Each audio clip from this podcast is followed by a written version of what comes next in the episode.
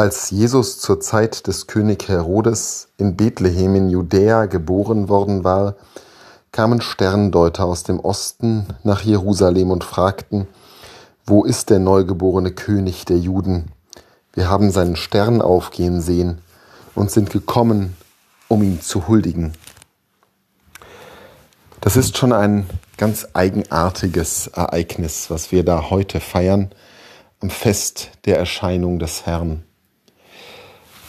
Dass der König der Juden von Sterndeutern aufgesucht wird, ist alles andere als selbstverständlich. Die Juden waren zu jener Zeit schon lange nicht mehr das ruhmreiche Volk des Königs David, der ein erhebliches Reich zusammengebracht hatte. Nein, viele, viele Jahrhunderte waren ins Land gegangen.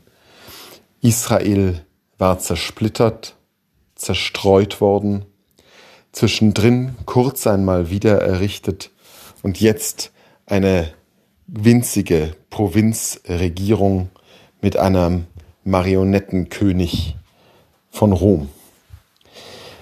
Wie kommt man auf die Idee, den Weg auf sich zu nehmen?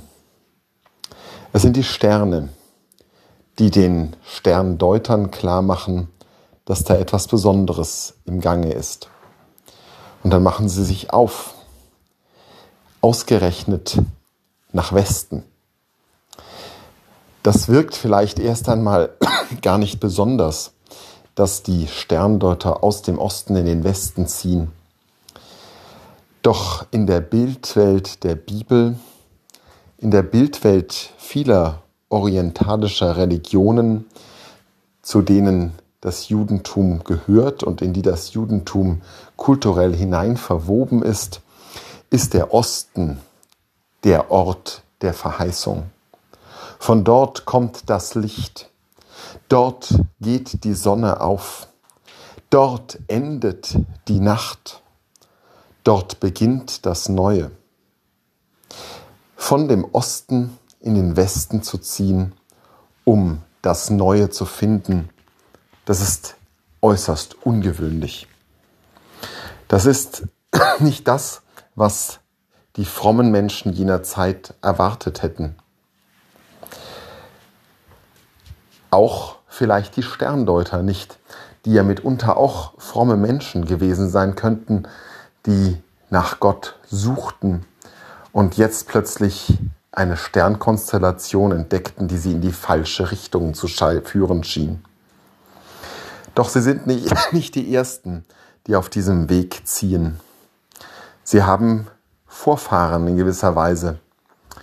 Abraham, der aus dem Land Ur berufen wurde und nach Israel einzieht, um als Abraham Stammvater des ganzen Volkes zu werden, Stammvater der Erwählung. Und auch danach seine Kinder und Kindeskinder, die immer wieder hinüberziehen in den Westen. Es ist eine Bewegung, die durchaus am Anfang Israels, am Anfang der Erwählung steht. Und insofern ziehen die Sterndeuter auf vorgegebenen Schritten und Wegen hinüber zur Verheißung in den Westen. Und das hat eine Bedeutung auch für uns in unserer Suche nach Gott, in unserer Suche nach Erlösung und Heil. Dass wir nicht unbedingt die vorgetretenen Pfade gehen müssen, dass wir vielleicht nicht dort suchen, wo alle das Heil erwarten, sondern in eine ganz andere, umgekehrte Richtung suchen müssen. Gott lässt sich vielleicht nicht dort finden, wo alle ihn erwarten.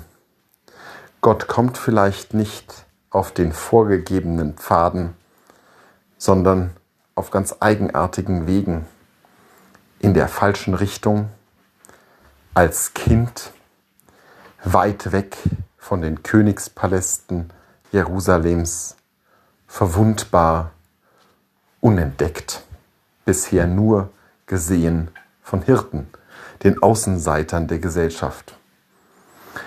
Gottsuche bedeutet immer auch, die nicht ausgetretenen Pfade zu gehen. Gottsuche bedeutet, ihn woanders auch zu erwarten, als dort, wo er scheinbar ist. In Menschen, wo wir ihn nicht erwarten, in Situationen, wo wir nicht mit ihm rechnen und in Erscheinungsformen und mit Botschaften, die uns fremd vorkommen.